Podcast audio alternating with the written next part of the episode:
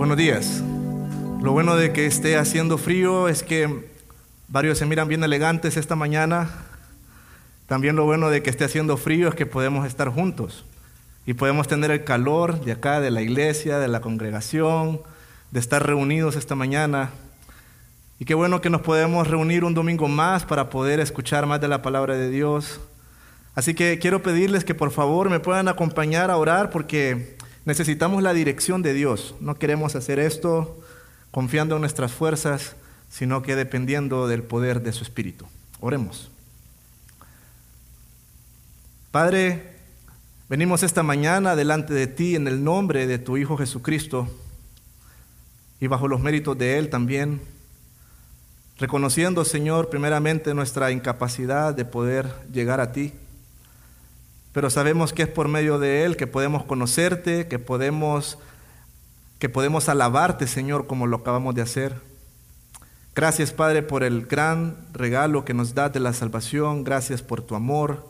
Gracias por tu misericordia, por tu fidelidad, por tu paciencia para cada uno de tus hijos.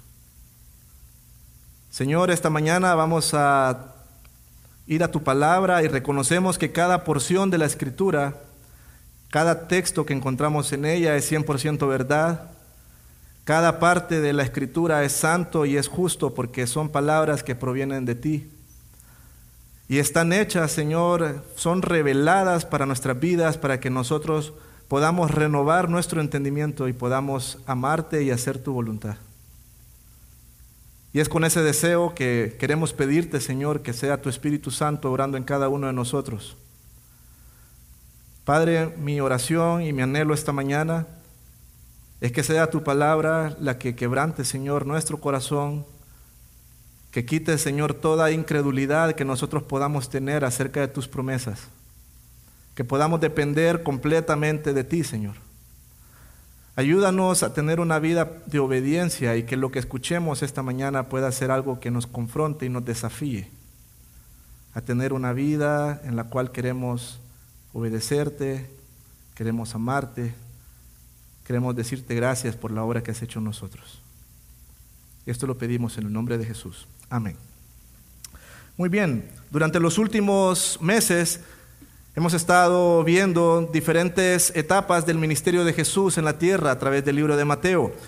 En el capítulo, en el capítulo 9 vimos acerca del poder de Jesús y fueron varias enseñanzas que mostraron que Jesús tenía el poder sobre la naturaleza, el poder sobre las enfermedades, el poder para poder perdonar pecados.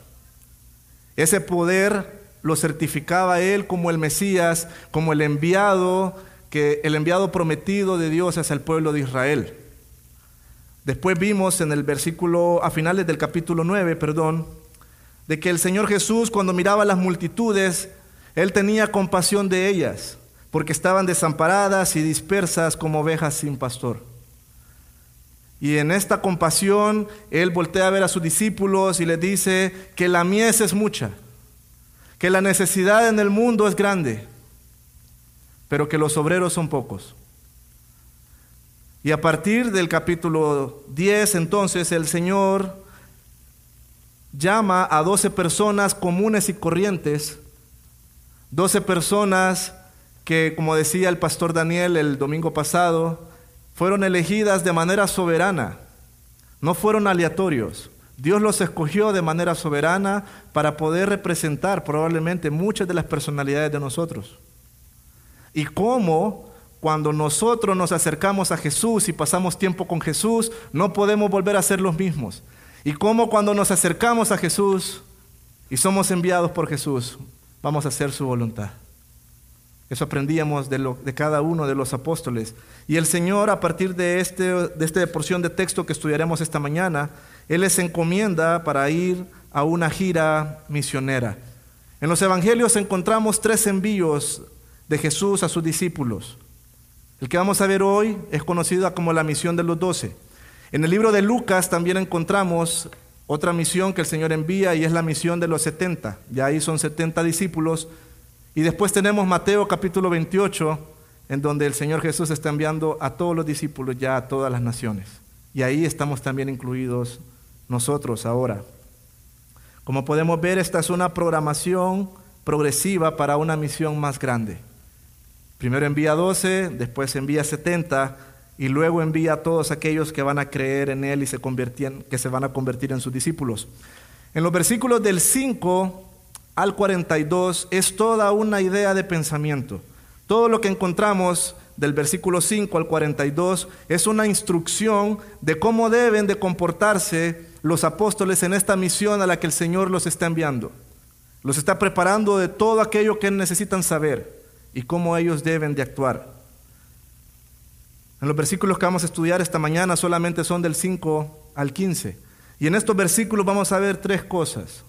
Vamos a ver cuál es el enfoque de esta misión. Vamos a ver las instrucciones sobre cómo son las condiciones durante esta misión y cuáles son las decisiones que iban a tener que tomar los apóstoles en este viaje, en esta misión. Entonces vamos a pensar primeramente en los versículos del 5 al 8 en el enfoque. A estos doce envió Jesús y les dio instrucciones diciendo, por camino de gentiles no vayáis y en ciudades samaritanos no entréis, sino id antes a las ovejas perdidas de la casa de Israel. Y yendo predicad diciendo, el reino de los cielos se ha acercado. Sanad enfermos, limpiad leprosos, resucitad muertos, echad fuera demonios.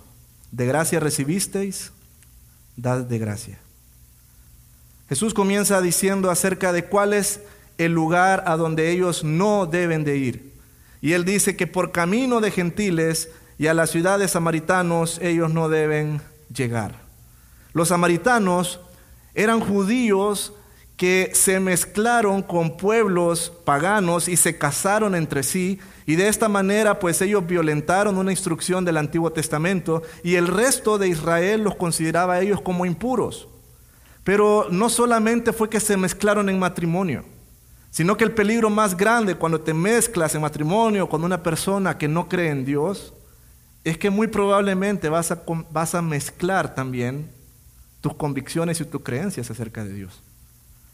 Ellos comenzaron entonces a juntar todos los ídolos, todo el paganismo lo comenzaron a mezclar junto con la religión judía, junto con toda la ley que habían recibido de parte de Dios. Y esto hizo que los judíos nuevamente más tuvieran un odio y una repulsión hacia ellos.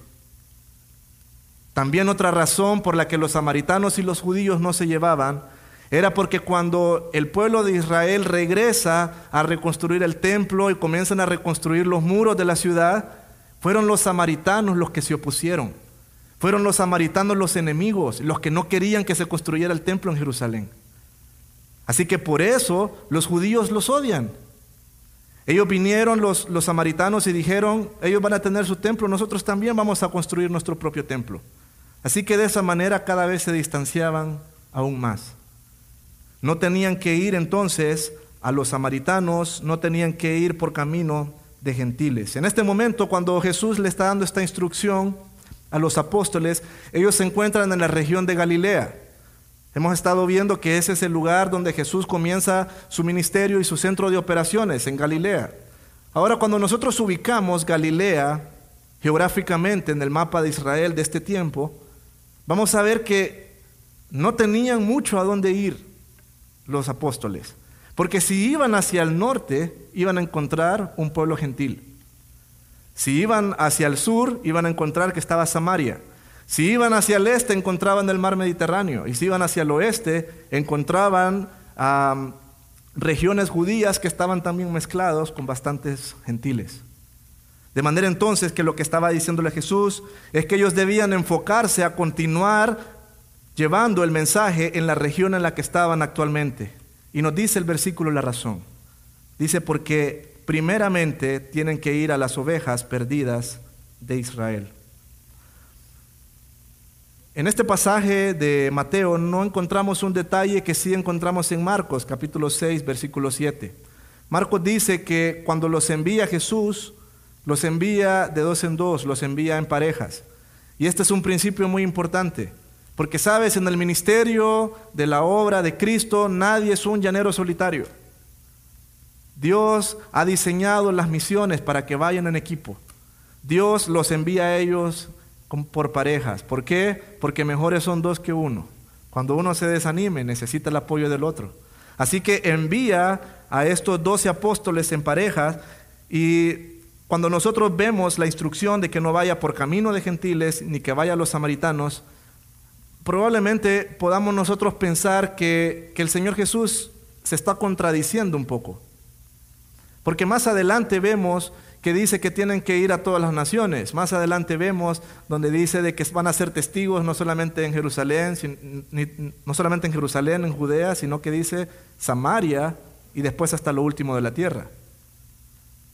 Lo que nosotros vamos a observar en el versículo 6 es que dice que ellos tenían que ir si no antes. Si no antes. No está prohibiendo que vayan a estos lugares. Lo que está diciendo es que primero deben de ir a las ovejas perdidas de Israel. Esta solamente era una limitación temporal. No era una prohibición que iba a durar por mucho tiempo, sino que solamente era una limitación temporal. De hecho, Jesús mismo, Jesús mismo durante su ministerio, él evidenció querer alcanzar a los gentiles. ¿Se recuerdan lo que sucede en Juan 4? Jesús se encuentra con la mujer samaritana. Él platica con ella y esa mujer es salva después de platicar con Cristo. También nosotros vimos en Mateo que el centurión romano, una persona gentil, llegó a buscar a Jesús porque su siervo estaba enfermo. ¿Y qué hizo Jesús? Lo recibió y le concedió lo que él andaba buscando. Cuando vayamos al capítulo 15 de Mateo, vamos a ver también de que llega una mujer cananea, la mujer sirofenicia, y que ella llega a rogarle a Jesús por la salvación de su hija porque tenía un espíritu endemoniado. ¿Y qué hace el Señor Jesús? Demuestra su amor por los gentiles.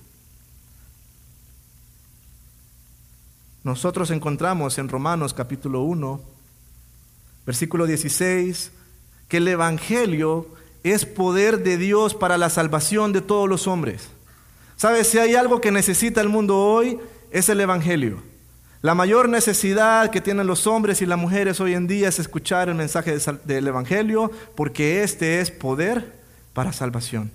Pero este versículo también nos muestra que como prioridad este mensaje del Evangelio primeramente tenía que ser escuchado por los, por los judíos y posteriormente iba a llegar a los gentiles.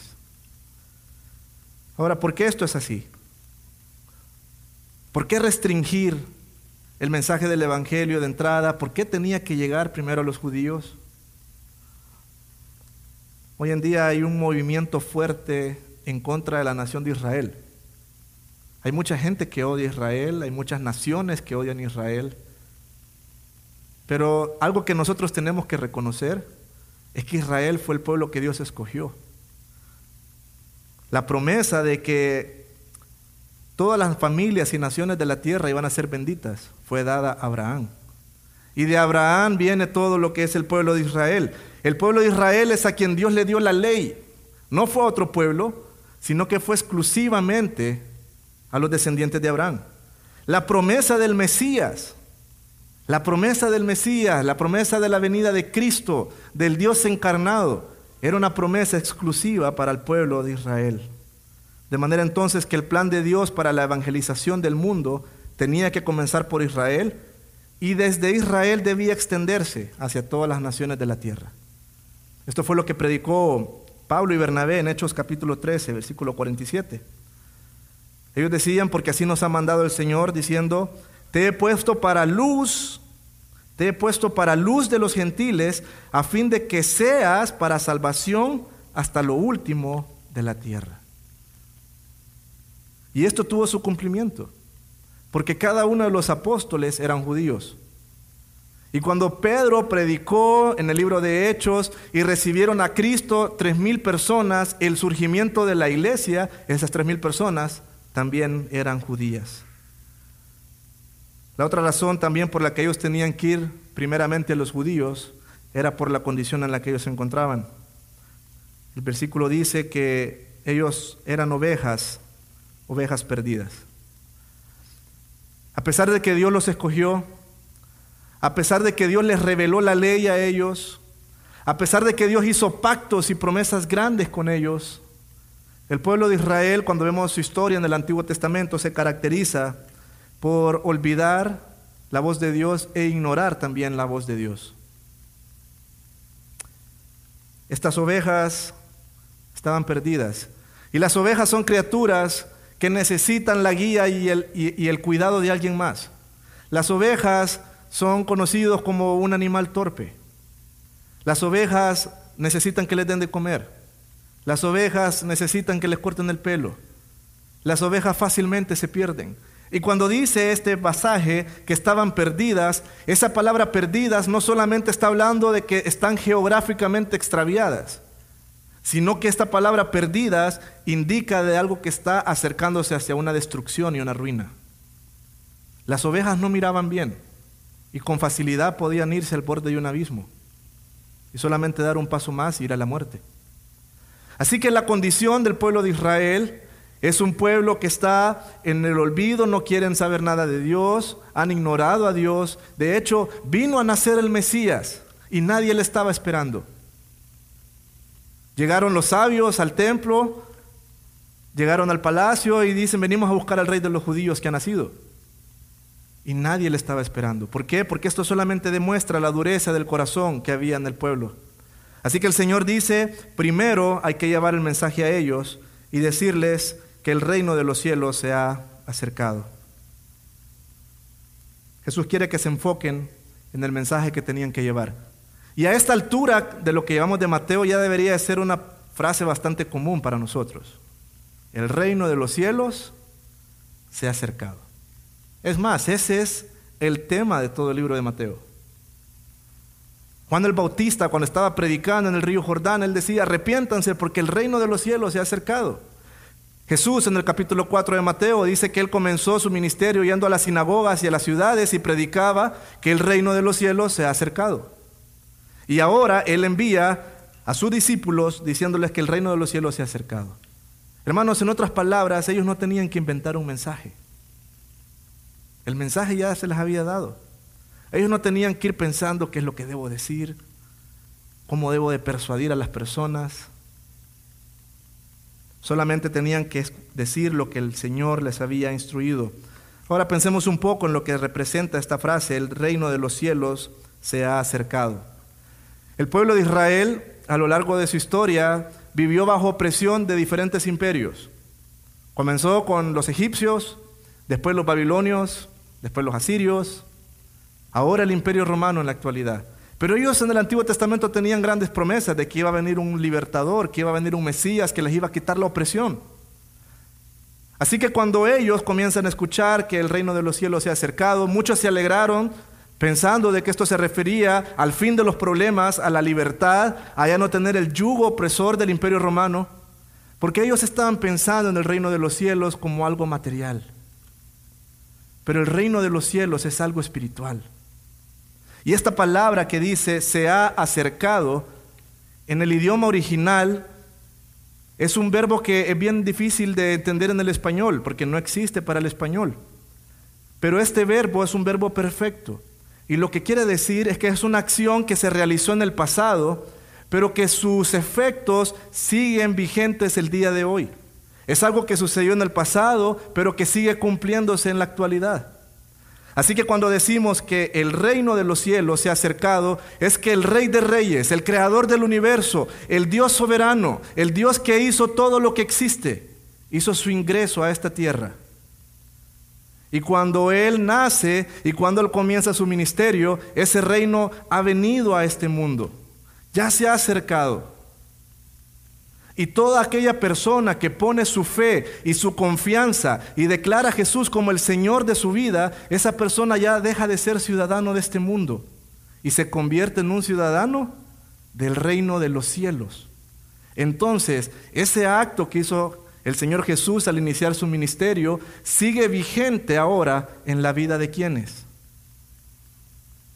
En la vida de todos los que somos sus hijos en la vida de todos los que somos ciudadanos del reino, de todos los que vivimos diferentes, de todos los que no nos dejamos contaminar con la moralidad mundana de este mundo, sino que ponemos como principio y como estándar la ley de Dios. Es así como entonces la iglesia la forma en como el Evangelio, el reino de Dios, se sigue extendiendo hoy en día. Y va a ser hasta que el Señor también regrese por nosotros e instaure su reino eterno.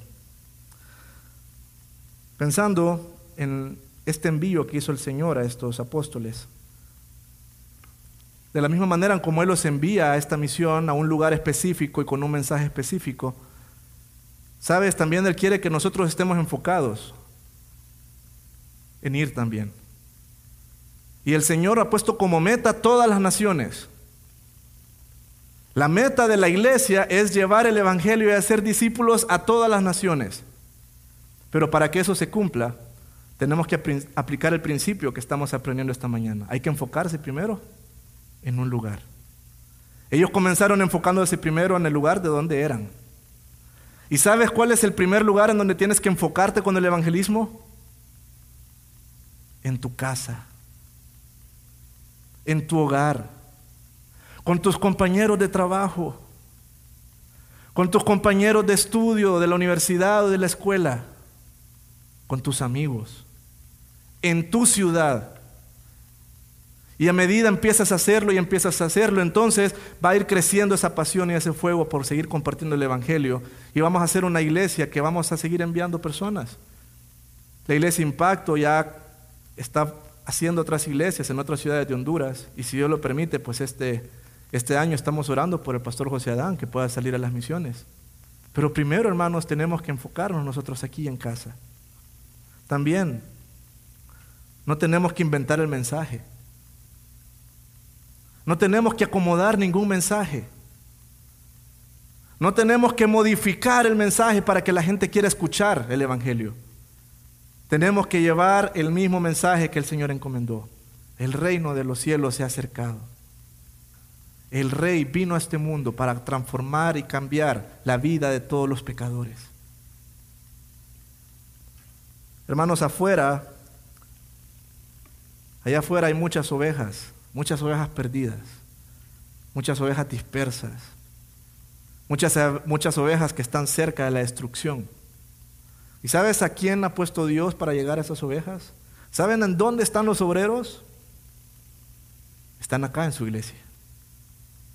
Y el deseo de Dios es que nosotros anunciemos las buenas nuevas y el mensaje de la salvación. Ahora el Señor Jesús los iba a confirmar a estos mensajeros a través de diferentes señales y, a través de diferentes señales milagrosas. Nosotros podemos ver de que les dice de que ellos van a sanar enfermos, que van a expulsar demonios, que van a curar a los leprosos, que van a resucitar muertos. Y hemos hablado anteriormente acá en la iglesia, repetidas ocasiones, que estas señales únicamente eran para confirmar a los apóstoles. ¿Sabes lo que confirma hoy en día a un obrero enviado por Dios? la palabra de Dios y el poder de su Espíritu obrando a través de él.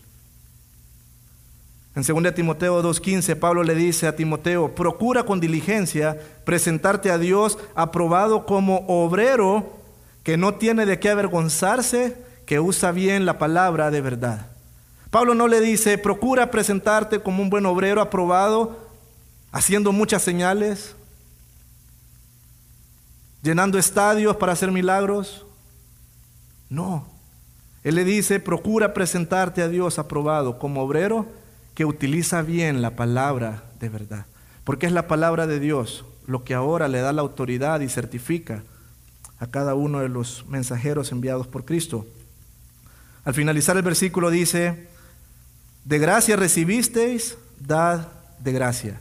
En otras palabras, Jesús les está diciendo, yo les he sido dado a ustedes. Ustedes han recibido el reino de los cielos. Ustedes han recibido esta gran salvación. ¿Y sabes qué? Esto ha sido gratis. No la merecías. No la podías comprar. No la podías alcanzar. No la podías ganar. Ha sido un regalo de Dios y esta era una verdad grande para los apóstoles en ese momento, pero también es una verdad grande para cada uno de nosotros hoy. Iglesia, no olvides que eres salvo por la gracia de Dios. No olvides que eres salvo por la gracia y la misericordia de Dios. Ninguno de nosotros merece la salvación.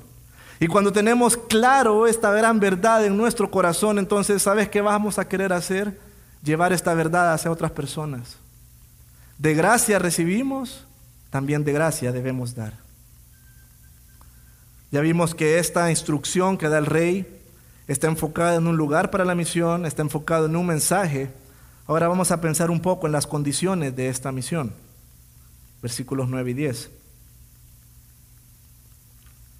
No os proveáis de oro, ni plata, ni cobre en vuestros cintos, ni de alforja para el camino, ni de dos túnicas, ni de calzado, ni de bordón. El Señor le está diciendo, saben, no se preocupen por llevar oro, plata, ni cobre. Este era el orden de las monedas que existían en ese momento de mayor a menor. Es como que el Señor hoy en día nos dijera, no, no te preocupes por ir a esta misión, no tienes que llevar billetes de 500, no te preocupes por cuántos billetes morados tienes. No lleves 500, no lleves 200, no lleves 100 y así hasta llegar hasta la última denominación. Dice, no lo lleves en los cintos. Los cintos eran una, una, tela que ellos se ceñían a sus, a sus túnicas en donde podían depositar el dinero. Versículo 10 dice que no tenían que tampoco llevar alforja. La alforja era una bolsa de cuero, era como el equipaje, era su, era su maleta en la cual cuando salían de viaje, ahí es donde llevaban su comida. En su alforja es donde llevaban la burrita para el camino. Y el Señor le dice, no te preocupes por la comida, no tienes que llevar alforja. Y si no llevas alforja, no te preocupes entonces por llevar dos túnicas. Así como andas, con esa túnica que tienes, con esa túnica te envío. No te preocupes por calzado, con ese calzado que tienes, con ese calzado te envío. No te preocupes del bordón, el bordón era una especie de bastón o, un palo que ayudaba a las personas en el camino. Las condiciones de tierra en los caminos en aquel entonces muchas eran rocosas y desérticas, difíciles de caminar. También habían animales que, que surgían ahí en el camino y la única manera de defenderse era con el bordón. Y por ser de palo podía quebrarse. Así que le dice, no lleven dos túnicas, no lleven dos calzados, no lleven dos bordón. Dios les está diciendo, no quiero que se preocupen por sus finanzas, no quiero que te preocupes por andar cargando maletas, no quiero que te preocupes por lo que vas a comer, quiero enseñarte algo. Ustedes apóstoles tienen que entender algo, y es que yo quiero que vivan ligero. Yo quiero que aprendan a vivir ligero. Yo quiero que aprendan a que si soy yo el que los envío, soy yo también el que les va a proveer todo lo que ustedes necesitan para poder cumplir esta misión. De modo entonces que los apóstoles debían aprender a vivir en la dependencia de Dios. ¿Sabes qué, hermano? Dios conoce cada una de tus necesidades. Dios sabe de cuáles son tus necesidades, no solamente las materiales. Dios sabe cuáles son las necesidades que hay en tu corazón. Dios sabe todo acerca de ti. Y no hay nada más, ah, no hay nada mejor que nosotros como hijos de Dios podamos hacer que entregarnos a la confianza absoluta y depender de Dios.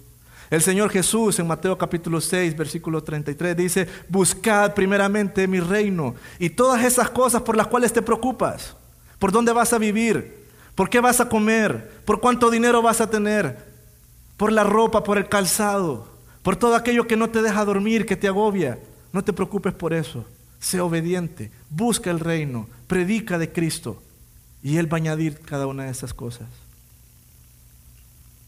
A lo largo de la historia de la iglesia nosotros encontramos hermanos que yo creo que son de mucho ánimo para nosotros. Hay un misionero que se dedicó a ir a la China que se llamó Hudson Taylor. Saben, él cuando decidió ir a China, él decidió confiar absolutamente en Dios y que Dios le iba a proveer. Y él escribió una frase. Él dijo, el trabajo de Dios hecho a la manera de la voluntad de Dios nunca carecerá de las provisiones de Dios. El trabajo de Dios, cuando lo haces y estás en la voluntad de Dios, nunca va a carecer de la provisión de Dios. Otro hermano famoso, George Mueller, él se dedicó a evangelizar eh, niños en, en Inglaterra, hizo orfanatos. Y saben, él dependía absolutamente de Dios. El sustento diario de ese lugar y la provisión para cada uno de esos niños dependían absolutamente de Dios. ¿Sabes por qué? Porque si Dios te ha llamado a algo, Dios va a proveer todo lo que necesitas para obedecerle. Pero el texto también agrega otro pensamiento, versículo 10. Porque el obrero es digno de su alimento, es digno de su sostenimiento. Dios va a proveer, pero también Dios tiene formas de proveer. Y el hecho que los apóstoles no debían buscar enriquecerse durante esta misión no excluye la verdad ni la responsabilidad que recaía sobre las personas que escuchaban el mensaje de las buenas nuevas. A lo largo de la historia del pueblo de Israel y de la Biblia, nosotros podemos ver que Dios dejó instrucciones claras acerca del sostenimiento de los obreros. En el Antiguo Testamento habían leyes acerca de las ofrendas que tenían que presentar en el templo y algunas de estas ofrendas eran exclusivas para el sostenimiento de todos los sacerdotes y levitas. En el tiempo de los profetas, el Señor se hizo cargo de ellos. Y el Señor abrió las puertas de las casas de algunas viudas. El Señor abrió las puertas de las casas de, personas como la mujer, em, se me escapó el nombre, de la mujer tsunamita, para alimentar a Eliseo. ¿Por qué? Porque el Señor siempre va a sostener a sus siervos. Y la forma en cómo lo va a sostener es a través de las personas que escuchan el mensaje de las buenas nuevas. Este mismo principio del Antiguo Testamento sigue vigente hoy en la iglesia. Primera de Timoteo 5, 17 y 18. Dice, los ancianos que gobiernan bien sean tenidos por dignos de doble honor, mayormente los que trabajan en predicar y en enseñar. Pues la escritura dice, no pondrá bozal al buey que y digno es el obrero de su salario. Primera de Corintios 9, 14. Así también ordenó el Señor a los que anuncian el Evangelio que vivan del Evangelio. Dios va a proveer todo lo necesario para cumplir a cabo esta misión. Los recursos nunca faltarán. Dios pondrá personas, Dios pondrá familias que van a que enamora a él de manera generosa, van a contribuir para que el reino de los cielos siga extendiéndose. En el versículo 11 vamos a ver que Dios iba a utilizar a los amigos del Evangelio para llevar a cabo este plan. Versículo 11. Mas en cualquier ciudad o aldea donde entréis, informaos quién en ella es digno y posad allí hasta que salgáis.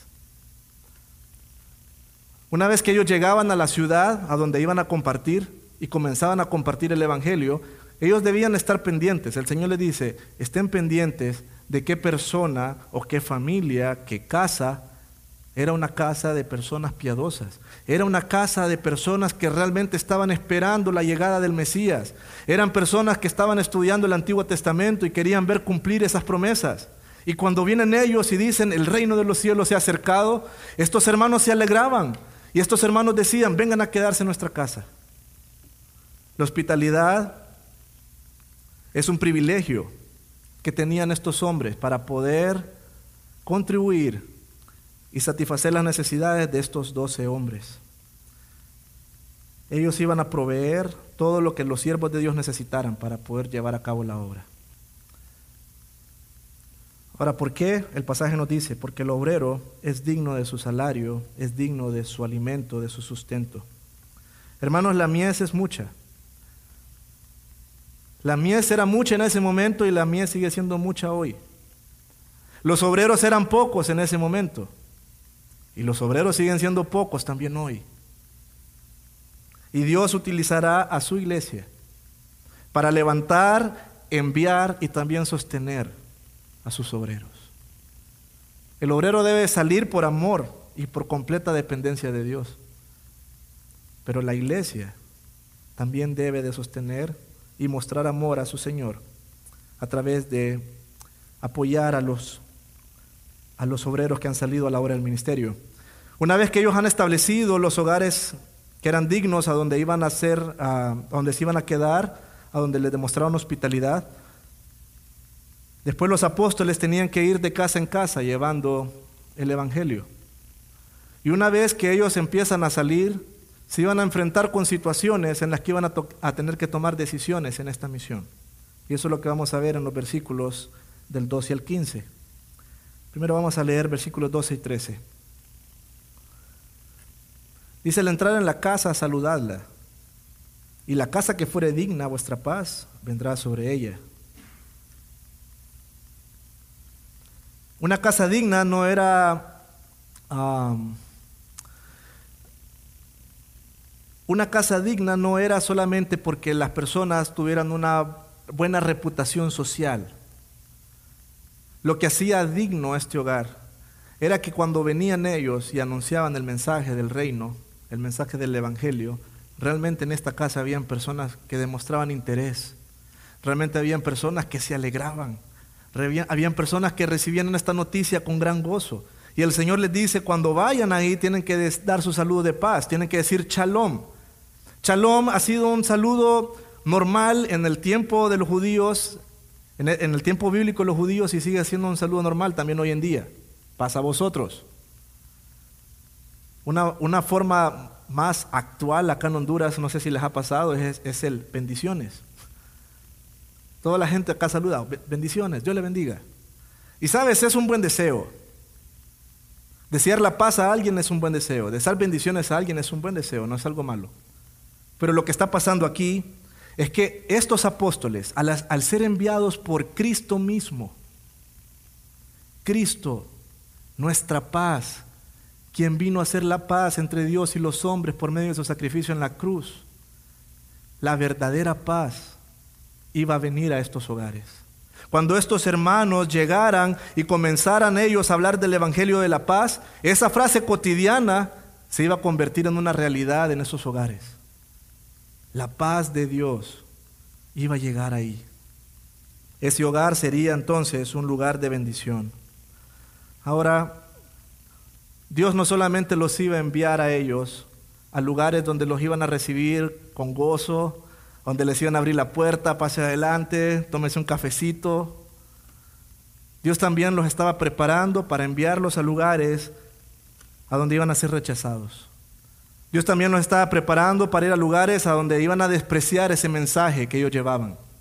Y saben, a lo largo de la historia de la, de la iglesia han existido oposiciones. Muchas personas han atacado a la iglesia. Satanás y sus demonios hacen todo lo posible por destruir a la iglesia. Pero sabes, las puertas del Hades no prevalecerán contra ella. Y el Señor les está instruyendo a ellos qué tienen que hacer, qué decisiones deben de tomar en el caso de las personas que desprecian este mensaje. Versículo 13 y 14. Mas si no fuere digna, vuestra paz se volverá a vosotros. Y si alguno no os recibiere, ni oyere vuestras palabras, salid de aquella casa o ciudad y sacudid el polvo de vuestros pies. Habían personas que iban a recibir este mensaje con desprecio. Y bajo la perspectiva de un judío, los, los, gentiles eran considerados inmundos. Los gentiles eran considerados personas impuras. Y era tanto el odio que ellos tenían hacia los gentiles que dejó de pasar de ser algo personal a algo que incluso afectaba hasta la tierra y el lugar donde ellos vivían. Los judíos hacían todo lo posible por tener que evitar pasar por tierra de gentiles. Pero si les tocaba hacerlo, una vez que salían, venían y comenzaban, se quitaban sus sandalias, sacudían el polvo y decían, yo no quiero tener nada que ver con esta gente, porque acá es tierra santa y acá van a contaminar.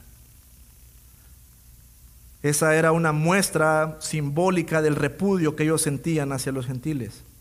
Y el Señor está diciendo, ¿sabes? Si hay gente que odia el mensaje del Evangelio, quítate las sandalias. Ahora, nosotros podríamos malinterpretar este pasaje. Y podríamos pensar que este pasaje está hablando que tenemos que alejarnos de cualquier persona que escuche el mensaje del Evangelio y lo rechaza, ya sea por una vez o varias veces. Hermanos, eso no es lo que quiere decir Jesús en este pasaje. Hay muchas personas, hay muchas personas que tienen familiares o amigos creyentes que han estado orando por ellos por años, esposos que oran por sus esposas por años y viceversa, hijos que oran por sus padres por años para que se conviertan a Cristo. Este versículo no está diciendo que si rechazaron a Cristo te tienes que olvidar de Él. No. Yo conozco el caso de, de una familia en, la iglesia donde yo crecí. Había un grupo casa como, como los que tenemos nosotros en la misma colonia. Y en el hogar donde nos reuníamos, el esposo de esta hermana no era creyente.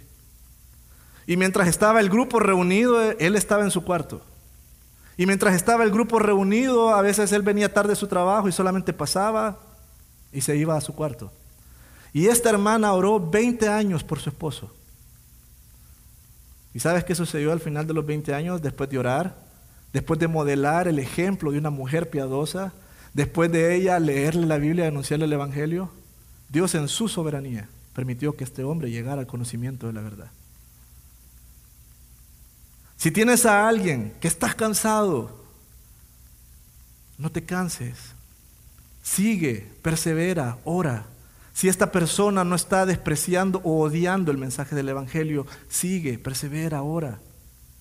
Lo que este versículo dice y esta advertencia aplica para cada una de aquellas personas que cuando entienden el mensaje del Evangelio, su respuesta es aborrecimiento y ellos se levantan en oposición y en odio y quieren acabar con la vida de esa persona. Y eso es lo que vamos a ver el próximo domingo con el pastor Daniel. El Señor les advierte que eso va a pasar. Se van a levantar, los van a perseguir, los van a odiar, los van a llevar a las sinagogas en las casas no los van a querer. Su propia familia los va a aborrecer.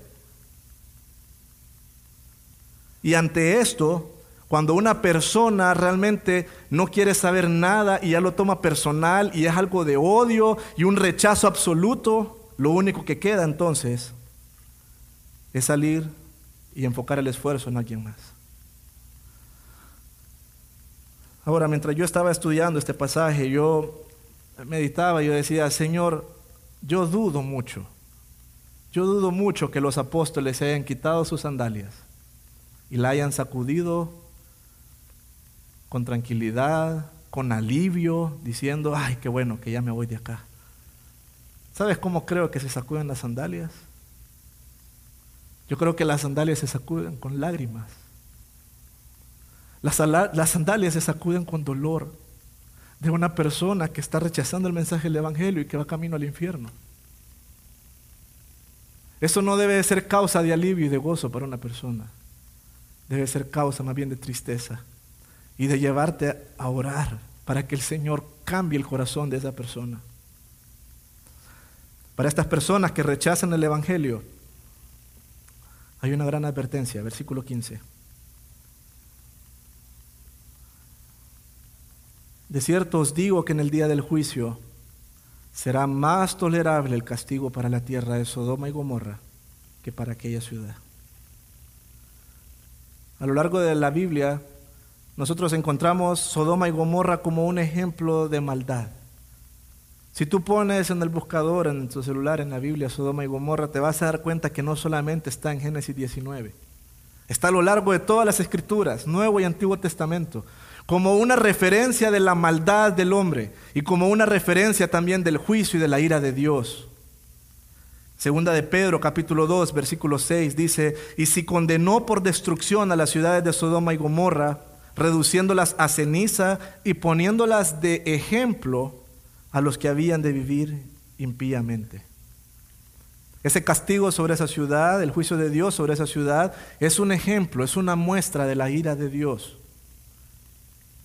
Él vino y destruyó con lluvia de fuego y azufre, y lo único que quedó ahí fue ceniza. Así que Jesús está haciendo una comparación. Él está diciendo, Sodoma y Gomorra y estas personas que rechazan el mensaje del Evangelio y lo odian tienen algo en común. ¿Sabes lo que tienen en común? Los habitantes de Sodoma y Gomorra quisieron destruir y atacar a los ángeles y a Lot. Ellos querían hacerle daño a los ángeles y a Lot. Y el Señor derramó su ira y ese lugar quedó destruido. Lo mismo pasa con aquella persona que desprecia el mensaje del Evangelio. solamente de que acá es más grave. El versículo dice que ese juicio de lluvia, de fuego y azufre fue más tolerable que lo que va a hacer con aquella persona que desprecia el mensaje de Jesucristo. Algunos piensan que en el día del juicio solamente se trata de dos destinos. Se trata de que uno va a presentarse delante de Dios y le van a decir, bueno, usted va al cielo y usted va al infierno por una eternidad y que ahí acaba todo. Pero déjame decirte que así como en el cielo van a haber grandes galardones para los siervos de Dios que fueron fieles y obedientes en su ministerio y en su vida aquí en la tierra, también en el infierno va a haber castigo y condenas grandes para aquellas personas que perseveraron y que aumentaron mucho en sus pecados acá en la tierra. Y este versículo es uno de los muchos que arrojan esta verdad. El pecado tiene grandes consecuencias en la eternidad. Y el pecado más grande que puede cometer un ser humano en este mundo, el pecado más grande que puede cometer un ser humano en este mundo es rechazar el mensaje del Evangelio y la persona de Jesucristo. Eso es lo que está diciendo Jesús en este pasaje.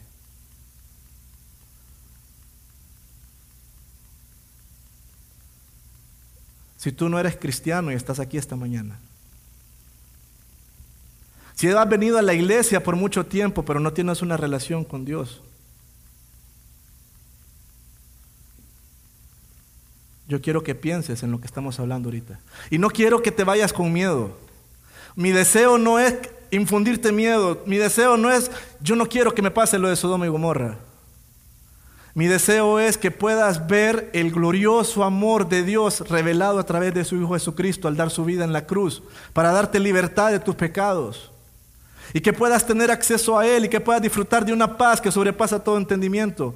Y que puedas experimentar gozo y consuelo en medio de las pruebas.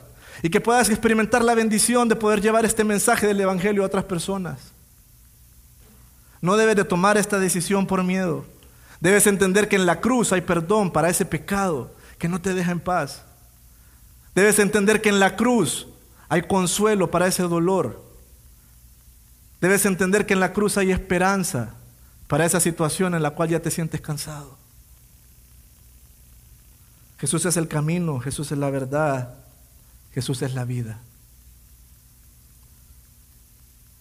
Esta advertencia no la debes de pasar por alto. Es tu eternidad. Es tu eternidad la que está en juego. Esta verdad era la misión que debían predicar los apóstoles.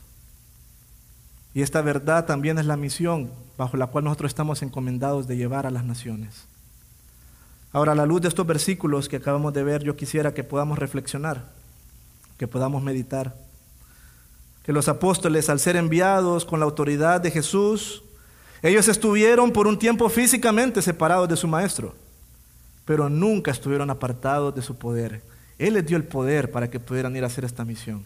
¿Y sabes qué te ha dado Dios a ti y a mí? Ha dado su Santo Espíritu y nos ha dado el poder para que podamos ser testigos. Y ha dejado su palabra también para que podamos ir y hablar con autoridad. Él ha prometido su compañía en todo momento. Podemos confiar que en el Dios que ha llamado a los obreros de su mies siempre proveerá los recursos necesarios y del discernimiento para el ministerio. Solo debemos estar enfocados en cumplir la misión, solo debemos estar enfocados en ser hombres y mujeres fieles a las instrucciones del rey. Iglesia, la mies es mucha. ¿Y dónde están los obreros? Estamos aquí. Y tenemos una responsabilidad grande delante de Dios. Ojalá que este año un, un, propósito que tengas para tu vida sea ser obediente a la voz de Dios. De gracia recibiste, de gracia también tienes que dar este mensaje a otras personas. Oremos. Padre, te damos gracias, Señor, porque reconocemos que solamente en ti hay esperanza, reconocemos que solamente en ti hay perdón y solamente en ti hay salvación. Gracias, Señor, por enviar a tu Hijo Jesucristo y por salvarnos cuando nosotros no lo merecíamos. Gracias porque por tu misericordia nos has entregado la vida y la sangre de tu Hijo Jesucristo. A personas que te odiábamos y que ofendíamos tu nombre constantemente. Señor, y es mi deseo y mi anhelo esta mañana, que seas tú, Señor, a través de tu palabra y de tu Santo Espíritu, que enciendas los corazones de mis hermanos esta mañana aquí presentes. Señor, que abran los ojos a la necesidad del mundo. Que podamos ver, Señor, que la mies es mucha y que los obreros son pocos.